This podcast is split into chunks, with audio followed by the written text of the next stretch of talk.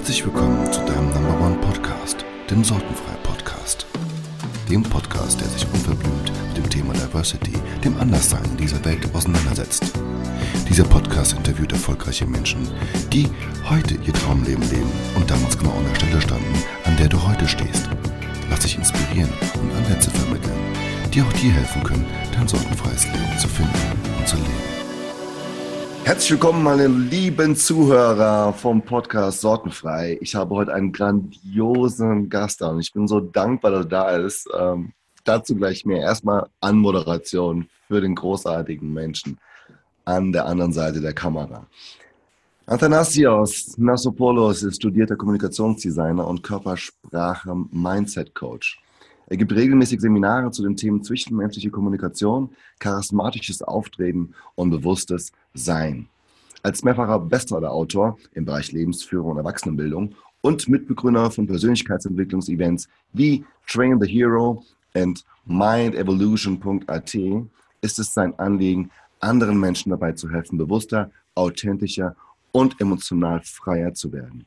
Außerdem liebt er es, leidenschaftlich Bücher zu lesen und in seiner freien Zeit im Club die Tanzfläche glühen zu lassen. Begrüßt mit mir ein herzlich willkommen, Athanasios Nassopoulos. Dankeschön, dass ich hier sein darf. Ich danke dir, dass du hier bist. Warum? Das erste Mal habe ich gesehen bei der TBU-Crew, bei der Bewohnerfrei-Crew und dachte mir so, Alter, dieser Mensch, der strahlt so viel aus. Wirklich, du hast geleuchtet. Nach mir so, ey, das ist unglaublich. Und dann haben wir gesprochen miteinander und haben festgestellt, dass wir ähnliche Themen haben. Oh ja. Und ähm, deshalb freue ich mich umso mehr, dass du jetzt hier bist, um das zu teilen, wie du damit umgegangen bist in deiner Vergangenheit und wie du mit der Gegenwart damit umgehst und in die Zukunft gehst. Weil daraus können die Zuhörer und Zuschauer ähm, einiges sich abschneiden. Und ähm, deshalb Herzlich willkommen hier beim Sortenfrei Podcast. Dankeschön, Dankeschön, dass ich hier sein darf, wie gesagt. Klasse. Du, ähm, ich würde einfach mal gerne wissen, oder die, die Zuhörer, ähm, was machst du denn heute so? Wir haben ein bisschen was gelesen oder ich habe ein bisschen was vorgelesen, aber beschreib du mal einfach so deinen Lebensalltag. Mein Lebensalltag, also ich habe diese Frage letztlich auch schon mal bekommen und als ich dann geantwortet habe, dass ich in der Woche 120 Stunden äh, arbeite, also im Durchschnitt 100 bis 120, da fielen erstmal die Augäpfel ab, beziehungsweise die Ohren.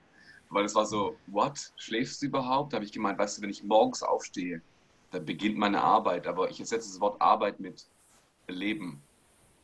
Also ich differenziere nicht mehr. Das ist einfach, ich lebe das, was ich, was ich, was ich tue. Und äh, es äh, bezieht sich, wie du es gesagt hast, in Sachen Mindset-Coaching, in Sachen Kommunikationsdesign. Also ich mache die Welt sozusagen etwas schöner mit Kommunikationsdesign und mit Mindset-Coaching und Körpersprache bringe ich den, den Alltag, also den, den Alltag des Menschen auf den Kopf, mhm. dass die Leute ein bisschen so die Perspektive wechseln und vor allem nicht nur ein bisschen, sondern aus sich rauskommen, weil wir, weil wir dieses Dilemma in dem Fall in diesen ja, letzten Jahrzehnten schon oft hatten. Das kennen wir mhm. auch selbst, auch kenne ich auch von mir. Und wir helfen sozusagen diesen Leuten die Emotionen freier zu leben, damit sie emotional freier sind. Also nicht von Emotionen freier, sondern emotional frei. Und ja. das ist was Brillantes, dieses Gesicht zu sehen nach einer Sitzung oder nach einem Gespräch. Das kennst du selbst auch, Joao. Es gibt nichts Schöneres, es gibt nichts Schöneres, als einen glücklichen Menschen vor dir zu haben, der strahlt und sich selbst gefunden hat.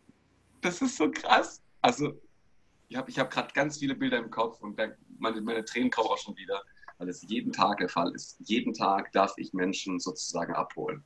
Ob das in einem normalen Gespräch ist oder in dem Fall in einer Einzelsitzung. Brillant. Das heißt, als Kommunikationsdesigner bist du mit den Kunden vor Ort unterwegs oder sind die bei dir? Also prinzipiell bin ich sehr volatil in meiner Position. Das heißt, regelmäßig telefoniere ich eher mit den Leuten oder bin per Zoom, weil die hocken teilweise auch im Ausland und ähm, wir treffen uns recht selten. Wenn die mal in Stuttgart sind, okay, dann gehen wir einen Kaffee trinken. Wenn ich mal vor Ort bin, also gerade jetzt in Frankfurter, Hamburger oder Berliner Region, dann mache ich das immer mal wieder. Aber ansonsten sind wir da sehr digital nomadisch unterwegs. Das ist auch interessant, ne? Ähm, wie das heutzutage funktioniert, auch mit diesem zwischenmenschlichen Austausch.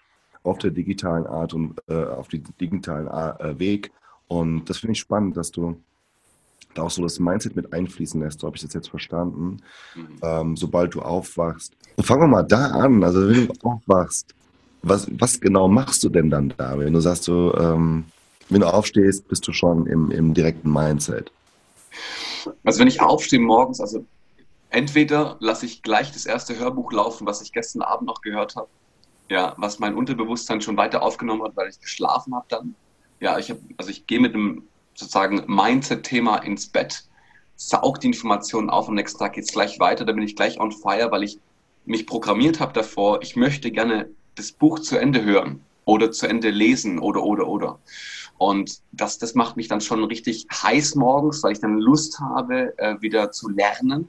Das Einzige, was unser Kopf kann, unser Gehirn, ist effektiv lernen. Ja, mhm. das ist sozusagen darauf ausgelegt, um zu überleben. Und das nutze ich, diese, diese Hebelmechanismen nutze ich sehr, sehr gerne. Oder wenn ich mal so richtig mit einem ja, falschen Fuß aufgestanden bin, weil das, das passiert, ja, mhm. dann mache ich erstmal schön Musik an, mhm. lass es genießen, da kommt die Taktung und dann fängt der, der, der Tag immer toll an. Heute Morgen war es genauso. Heute Morgen dachte ich mir so, ah, so ein bisschen Laune fehlt mir, ich bin nicht auf 100 Prozent ja, laute Musik aufgedreht, die Nachbarn aufgeweckt. cool. Und Freude gehabt, ja. Genau. Es ist, es ist ja schon ein Golden Nugget, kann man so sagen. Ne? Also das, sich selbst zu programmieren, schon am Abend zuvor auf den morgigen Tag und das jeden Tag. Das heißt, du bist immer vorbereitet, am Vortag schon für den kommenden Tag. Und gibst dir einfach ähm, Seelenfutter durch durch einfach gute Kommunikation und connectest dich mit anderen Leuten im Prinzip durch Podcasting und das, das Hörbuch hören. Wie war das denn früher, also als du noch nicht so lesen, schreiben konntest? Wie war denn da so dein Leben? Bist du dann auch motiviert hochgegangen oder? Also sagen wir so, ich kann, ich kann von der Empirie meiner Mutter erzählen, wie sie in dem Fall mal mich beschrieben hat. Ich war schon immer ein Sonnenschein. Das war ihre, sind ihre Worte. Ähm, auch, auch wenn etwas Schlimmes passiert ist, habe ich trotzdem meine Freude wiedergefunden. Wohlgemerkt, es ist kein Talent, sondern es wurde mir natürlich auch anerzogen. Ja, also es war ganz klar der Fall. Mutti war für mich eine Rieseninspiration dafür, das Leben so zu nehmen, wie es ist, als Komödie als äh, schöner, schöner Moment, in dem wir morgens aufwachen und egal, ob es regnet oder schneit oder was auch immer, dass wir einfach das Leben so annehmen. Und ich muss auch gestehen, dafür bin ich hier bis heute immer unendlich dankbar, dass ich das lernen durfte. Weil oft ist es so, wir kennen das selbst auch, ähm, meine Mitmenschen damals zumindest, also ich kann nur authentisch sein, wenn ich von mir ausspreche, meine Mitmenschen damals waren nicht so. Ja, also sie, nicht alle, um Gott pauschalisieren darf ich gar nicht, aber die meisten natürlich kennen wir auch. Ja, es regnet, heute hat es bei uns geregnet. Ja, dann stehe ich morgens auf und merke mir, oh Gott, nicht so gut. Also da, da, da wird es trüb, die Sonne fehlt, Vitamin D fehlt. Es ist biologisch auch erklärbar, warum wir uns mies fühlen. Okay? Aber es ist ganz sicher nicht erklärbar, dass ich mir den Tag deswegen rauben lasse, wenn die Erde bewässert wird, damit wir weiter leben können. Ja, mhm. oh, ist mir zu warm, oh, ist mir zu kalt.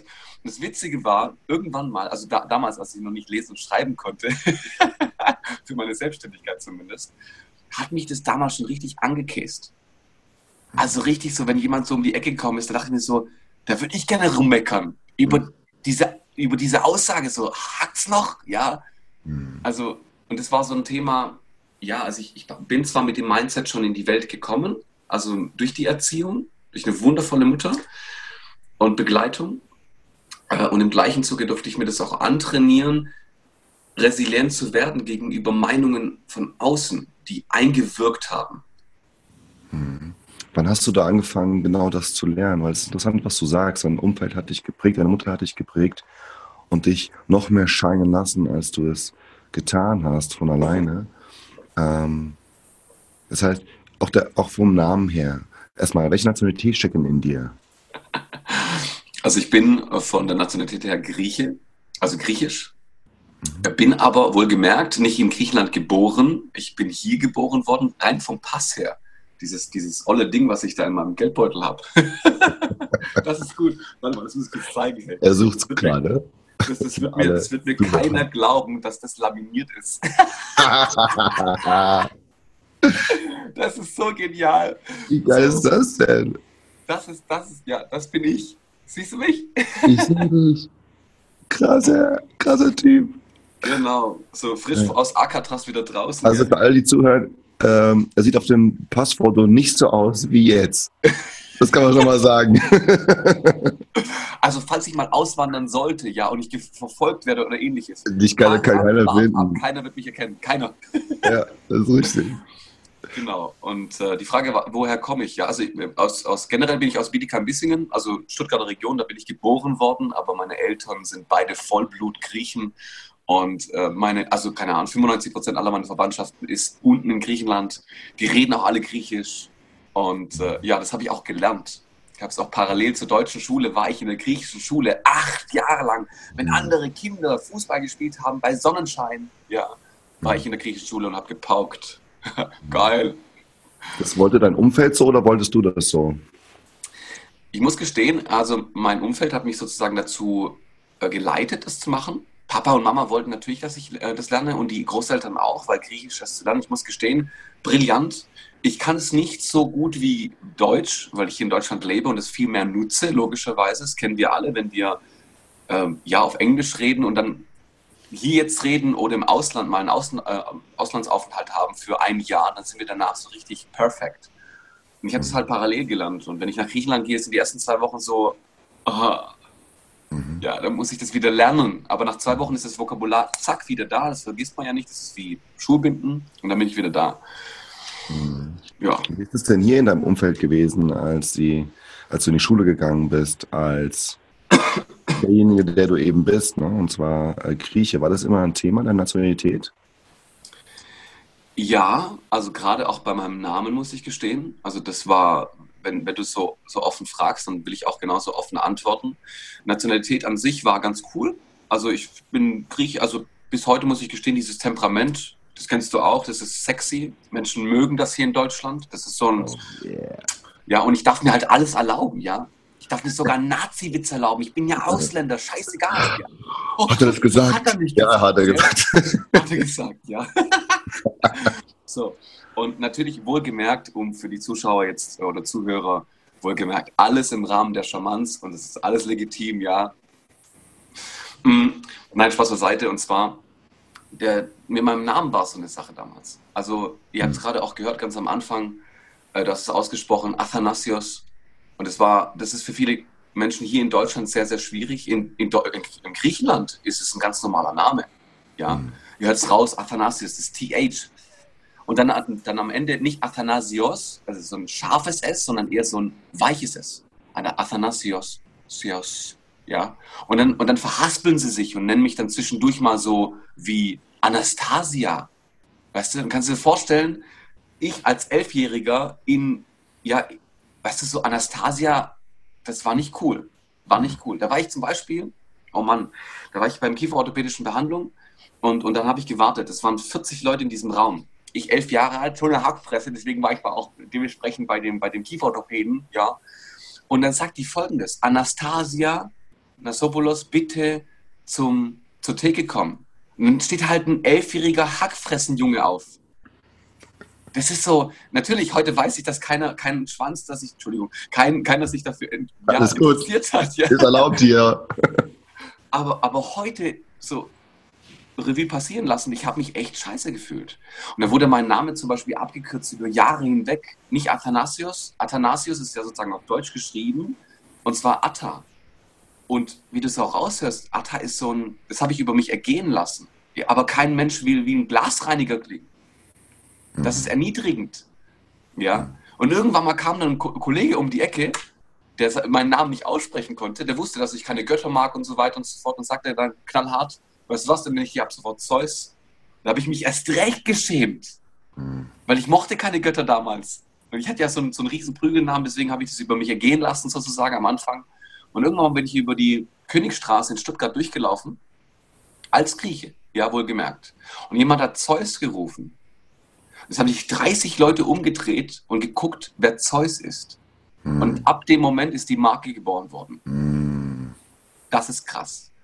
Und ab dem, ab dem Moment wurde ich auch zu einem Zeus. Also wohlgemerkt nicht, nicht arrogant, so, ich bin der Zeus, sondern mein Mindset hat sich komplett geschiftet. Also ich bin zu meinem griechischen Ich geworden.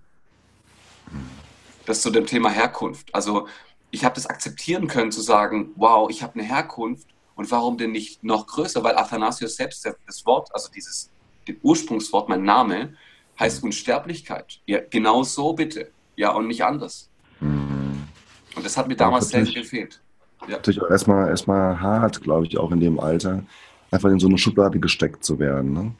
Und ähm, schon kategorisiert und auch verurteilt zu werden. Und letztendlich auch diese, ja, diesen Ärgernis zu nutzen von den anderen, also umgekehrt, sie nutzen dein, dein Ärgernis einfach darüber, sich hinwegzusetzen, was du nicht magst, mhm. um sich halt einfach so zu nennen. Spannend finde ich es, dass du es in dem Moment in der Öffentlichkeit angenommen hast. Aber wie sind denn die Schritte davor gewesen?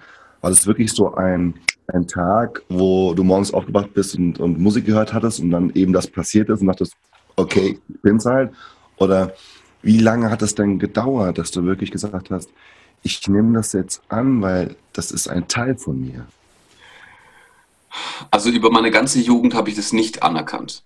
Also da wurde ich, über meine ganze Jugend wurde ich auch Atta genannt und habe das auch so stehen lassen. Ja, weil ich mich als Ausländer, und das, da will ich keine Karte ausspielen, sondern das ist einfach ein Gefühl, was ich gerade ausdrücke, ja, ähm, abseits gefühlt habe. Und ich musste den Leuten das Recht machen. Also ich war, wenn ich ganz ehrlich bin, ich war ein, ein starker Heuchler.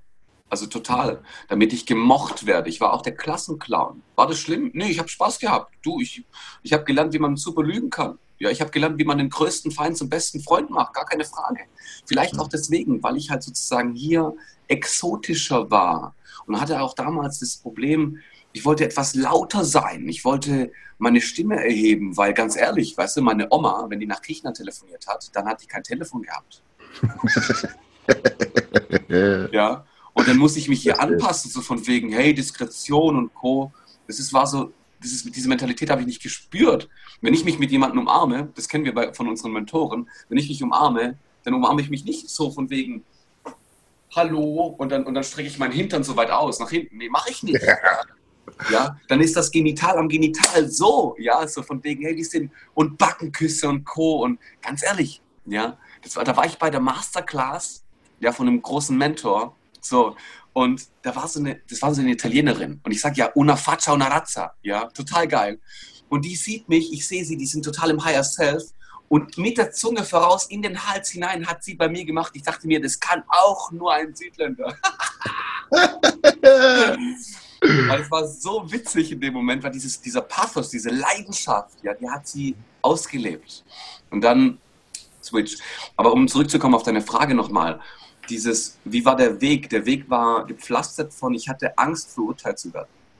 Mhm. Was auch viel mit meinem Vater zu tun hatte, gar keine Frage. Ja. Und im gleichen Zuge auch dieses Thema, ich war ja nie hier drin. Ich bin ja, ich bin ja in Griechenland nicht mal Grieche. Ich bin ja in hm. Griechenland, in Deutschland lebender. Ja, so, hä? Ich habe ja keine Wurzeln. Ich muss aber auch gestehen, da hat mir meine Mama auch ganz, ganz stark geholfen, weil sie selbst auch jene Persönlichkeit war, die, die mir gesagt hat, da wo du bist, da, da ist die Heimat. Ja?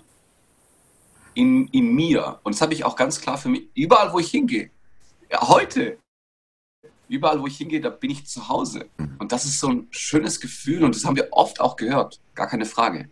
Nimm dein Zuhause mit dir im Herzen mit. Und trotz alledem darf ich das nochmal hier wiederholen, weil die Mutter aller Didaktik ist die Wiederholung. Hier, nicht da draußen. Wir können da draußen viel suchen, unsere ausländische Haltung oder unsere inländische Haltung.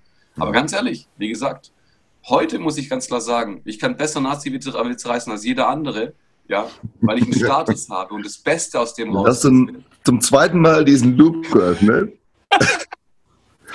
Vielleicht irgendwie auf deinen sozialen Medien nochmal so ein Bild bringen, das wäre geil. Ähm, oh, hast du auch, auch deine, du hast auch oft deine, deine Mutter genannt und ich glaube, sie ist ein Anker für dich in deinem Leben. Ja. Ähm, Gab es dann aber auch Situationen, wo die Herausforderung so groß war, dass selbst dieser Anker nicht ausgereicht hat? Äh, ja, ja, auf jeden Fall. Es hatte weniger in dem, bitte? Was war das? Es hatte weniger in dem Fall äh, mit äh, meinem ausländische Dasein, also ausländisches Dasein zu tun, sondern eher, das war in der Scheidungsphase meiner Eltern zum Beispiel. Da habe ich auch dann gemerkt, so, wow, äh, wem kann ich jetzt von den beiden glauben? Weil ich habe ja beide geliebt, weißt du, und das tue ich bis heute. Und das war, das war in dem Moment, da brach das ein bisschen weg. Und da habe ich auch angefangen, das war gut, das war sehr, sehr gut, weil ich habe mich ja auf diese, auf meine Mutter immer verlassen können, bis heute. Griechische Mütter, die sagen dir, weißt du was, so eine Mann? Ja, wenn du ausziehen möchtest, mach das. Mein Herz wird bluten. Aber wenn du zurückkommen möchtest, eh, die Tür ist offen. Auch wenn du 50 bist, scheißegal. Ja, am liebsten würde ich dich jeden Tag zu Hause haben. Und das ist das Großartige daran, diese Mentalität. Deswegen bin ich auch so gut mit meiner Ma, weil die Mutti ist einfach offen für so vieles. Ja, und was gut war in dem Moment, als der Bruch kam, dass ich mich auf mich selbst verlassen musste. Ich wurde ja verlassen, also ich wurde ja sozusagen glaubenssatztechnisch enttäuscht, weil Mutti nicht mehr sozusagen da war, weil ich ihr misstraut hatte. Kurz ab dem Tag war das so ein, so ein Ping, so pop, ab sofort bin ich für mich da. Und dann habe ich angefangen, sozusagen parallel mich selbst aufzubauen. Das heißt, diese Art der Abweisung, der, des Misstrauens, obwohl sie die größte Stütze meines Lebens war und bis heute ist, war sehr, sehr wichtig, um diese Resilienz in mir aufzubauen, dass ich auf mich selbst auch aufpassen kann. Mhm. Also zu behütet ist auch, auch nichts. Heißt es auch, dass im Prinzip alles, was dir so im Leben passiert ist, dich dahin gebracht hat, wo du jetzt bist und wer du bist? Hundertprozentig. Hundertprozentig. Man muss dazu sagen, also das muss ich ganz klar für mich sagen, egal was für eine Entscheidung ich getroffen habe bis heute, ich habe kein einziges Mal Reue verspürt, weil ich ganz genau wusste, wenn ich so einen Mist überleben kann wie eine Scheidung oder ähnliches, wenn ich so einen Mist überleben kann wie, wie ähm, Gewaltekte etc. etc., dann kann ich heute hier stehen und sagen, das bin ich. Ja. Und ich bin, also mein, mein Körper, diejenigen, für diejenigen, die mich kennen, mein Körper ist übersät mit Narben, ja, aus einem ganz einfachen Grund, ich bin gewachsen. Ich bin so schnell gewachsen, dass, dass mein Körper das nicht ausgehalten hat und die, also meine Haut ist aufgerissen, ja, im wahrsten Sinne des Wortes. Ich habe hier Schwangerschaftsreifen, also überall am Körper an dem Tag, als mein Papa zum Beispiel ausgezogen ist, krass, in zehn Monaten 18 Zentimeter. Da bin ich durch die Decke geschossen. Ich habe so ein schlechtes Bindegewebe gehabt, scheiß drauf, aber ich bin durch die Decke geschossen. Weil ich gesagt habe, ich will für mich, ich will für mich groß werden. Das war so eine Geburt in dem Moment zu sagen, ab sofort bin ich für mich da. Und dann war natürlich auch dieser Spitzname, von dem ich vorhin gesprochen habe, super gegeben. Der war, der war brillant, der war so, der war Gott gesandt, endlich mich selbst zu akzeptieren und auch zu sagen, egal was für eine Herkunft ich habe, egal wer mir was gibt an Namen, ich kann mich am Ende entscheiden, ob ich ihn dann so annehme oder nicht. Und heute, für all jene, die, mich zum Beispiel Athanasius nennen, da geht mein Herz auf. Hm. Für all jene, die es nicht wollen, ja, dann nennt mich halt einfach Zeus, ist auch geil. Und es ist gut. Und da, da bin ich sozusagen, ich bin da sozusagen in meine Balance gekommen, weil ich das akzeptiert habe über all die Jahre hinweg. Das ist für dich heute natürlich ein, ein, groß, ein großes, ja, ein großer Dank auch, dass das wahrscheinlich passiert ist, weil das zu dem, das, das hat dich zu dem gemacht, wer du bist. Aber wie war es denn in dieser Situation selbst? Ähm, hast du, bist du in Selbstzweifel geraten und warst da lange drin oder war das dann wirklich von, ja, von einer Woche oder vom Tag oder von einer Stunde, dass du gedacht hast, okay, ähm, scheinbar muss ich mein Leben selbst in die Hand nehmen, sonst wird da gar nichts draus. Also wie war da so der Prozess? Weil viele, glaube ich, kennen solche Situationen und mhm. sind erstmal im Mitleid drin, in Eigenmitleid und suhlen sich dort und sind natürlich dann auch schwer enttäuscht oder fühlen Trauer und ähm, kommen da nicht so einfach raus. Also wie ist dein Prozess gewesen und vielleicht heute aus solchen Situationen rauszukommen und wie war es damals? Das ist ein interessantes Thema. Also äh, ich fange mal von heute an und spule nach hinten zurück, ja. Und das ist die Ironie an sich, wenn ich das jetzt so ausdrücke, und die möchte ich auch genauso erzeugen. Heute spreche ich von für mehr Verständnis füreinander. Und es hat auch einen Grund. Dadurch, dass ich mich ja damals selbst nicht akzeptiert habe, habe ich angefangen zu hassen. Mhm. Ich war wütend. natürlich oberflächlich, also subjektiv, war ich auf andere wütend. Andere haben das nicht gemacht, was ich wollte. Ich war wütend auf meinesgleichen. Ich war wütend auf Südländer. Ja, ich war wütend auf diese Prollo, äh, Typen im Club, die sich aufgebaut haben und so weiter und so fort, die sich Raum geschaffen haben. Und äh, das sind diejenigen, die breitbeinig in, in, in, der, in der Deutschen Bahn hocken ja, und mir meinen scheiß Platz wegnehmen. Sei doch höflich, ich habe auch Höflichkeit gelernt. Ich war Heuchler und Höflichkeit, äh, Höflichkeitsmensch. Ich wollte ja sozusagen niemanden den Platz wegnehmen, sondern ich wollte mir ja leicht Platz machen, indem ich anderen gesagt habe, du kannst vor, du kannst vor. Und ich habe mir das nie zugetraut. Und dann habe ich angefangen zu hassen. Ich habe meine Mitmenschen verurteilt ohne Ende. Das war ein Prozess. Und ich muss ehrlich gestehen, dieser Prozess, der hat lange, lange Zeit gebraucht. Also der begann auch viel später. Er begann sozusagen, als ich äh, interessanterweise äh, mit 18, 19, äh, also nach der Scheidungsphase meiner Eltern, begann sozusagen diese, diese Tirade an negativen Gedanken, mich herunterziehenden Gedanken. Und es war, ging sogar so weit, dass ich, ja, heute spreche ich von Nazi-Witzen, damals war das so ein, so ein Gefühl von, ich muss mir Ausdruck verleihen. Ich wusste nicht, wohin damit.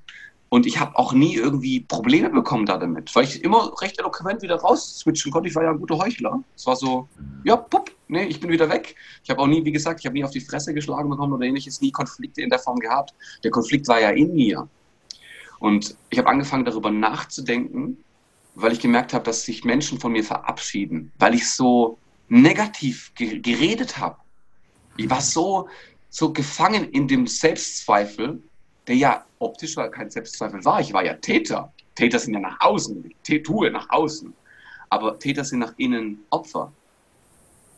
Immer diese schöne Fassade aufrechtzuerhalten. Das hat zu, das war eine super Kombi. Heuchler und Kritiker nach außen. Top. Super. Und das entstand, also in mir war ein Riesenkrieg. Und diesen Krieg habe ich nach draußen gebracht. Und eines Tages habe ich etwas ganz, ganz Wichtiges gemacht. Ich bin in den Wald gegangen und habe erstmal alles rausgelassen. Ich habe geschrien wie am Spieß. Ich, hab, ich kann mich an dieses Gefühl, wenn ich jetzt drüber rede, meine Nackenhaare, die, die, bauen sich nach oben auf gerade. Bis runter zum Po. und ganz ehrlich, das habe ich mehrere Male gemacht, über mehrere Monate hinweg. Ich bin auf die Tanzfläche gegangen und habe die Tanzfläche zum Glühen gebracht, weil ich habe dort keine Freude damals gehabt, sondern ich wollte meine Emotionen zulassen.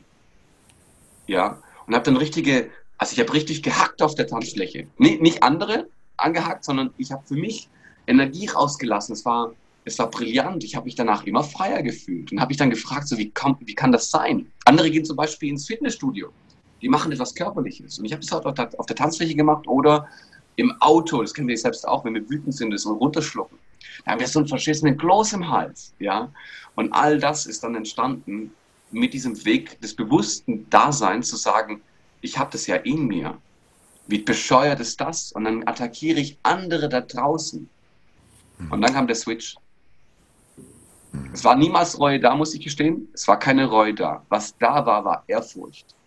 Ehrfurcht vor den Menschen, die mich nicht verurteilt haben, die ich verurteilt habe, die mich in den Arm genommen haben, die mir gesagt haben, so ist das, was du machst, brillant, lass es raus. Und ab dem Tag habe ich gesagt, das muss ich auch machen.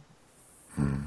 Und seit jeher für mehr Verständnis füreinander. Weil ich weiß ganz genau, jedes Mal, wenn Papa damals ausgeholt hat, und sage ich jetzt mal so unschön wie es war, habe ich als kleines Kind schon gespürt, der ist nicht wütend, der ist traurig. Mhm. Deswegen begann der Weg des Körpersprachenlesers. Ich habe es doch gesehen. Warum haben es andere nicht gesehen um mich herum? Das ist die kleine Geschichte von damals zu heute. Wow. Da steckt sehr viel drin. Sehr viel drin. Vielen Dank fürs Teilen auch. Ähm, ich glaube, dass das geht viele Menschen so, nicht nur den Menschen, die aus einem anderen Land kommen, sondern die einfach generell das Gefühl haben, anders zu sein und sich nicht und nicht genau wissen, warum eigentlich sie sich sie unglücklich sind oder traurig sind oder wütend sind. Und ich glaube einfach dieser Teil, der dort in einem ist oder auch nicht ist, diese Leere, anzunehmen mit dem, was man einfach ist und sich zu akzeptieren, wie man ist und vollkommen zu sein. Richtig. Und das hast du damit ähm, mit diesem Tanzen und Schreien ja getan. Du hast Platz geschaffen, mhm. der zu sein, der du sein wolltest und auch schon immer warst. Mhm. Und das ist wow. Ähm, krass. Was, was hast du denn ähm, generell äh, dein, deine schlimmste und prägende Situation, was hat dich denn bis auf die, die, sich, die total schwer für dich war in jungen Jahren, die Scheidung deiner Eltern, was war denn deine deine allerprägendste Situation in, in deinem Leben, die dich dazu gebracht hat, ausschließlich der zu sein, der du bist. Vielen Dank, dass du bis hierhin gehört hast. Freu dich schon jetzt einmal auf den zweiten Teil voller Golden Sorten Freinuggets. Wenn dir diese Folge bis jetzt gefallen hat, dann like und teile diese jetzt mit deinen Freunden. Mache einen Screenshot mit dieser Folge, poste diese auf Instagram und Facebook und füge Hashtag Sortenfrei Podcast hinzu. Damit hilfst du uns, noch mehr Menschen ein sortenfreies Leben aufzubauen. Als Dankeschön bekommst du, bekommt das kreativste Bild mit der aktuellsten Folge einen einstündigen Zoom-Call mit mir. Jeden Monat wird ein weiteres Bild mit der jeweils aktuellsten Folge ausgesucht. Ich freue mich auf dich und dich kennenzulernen. Dein João.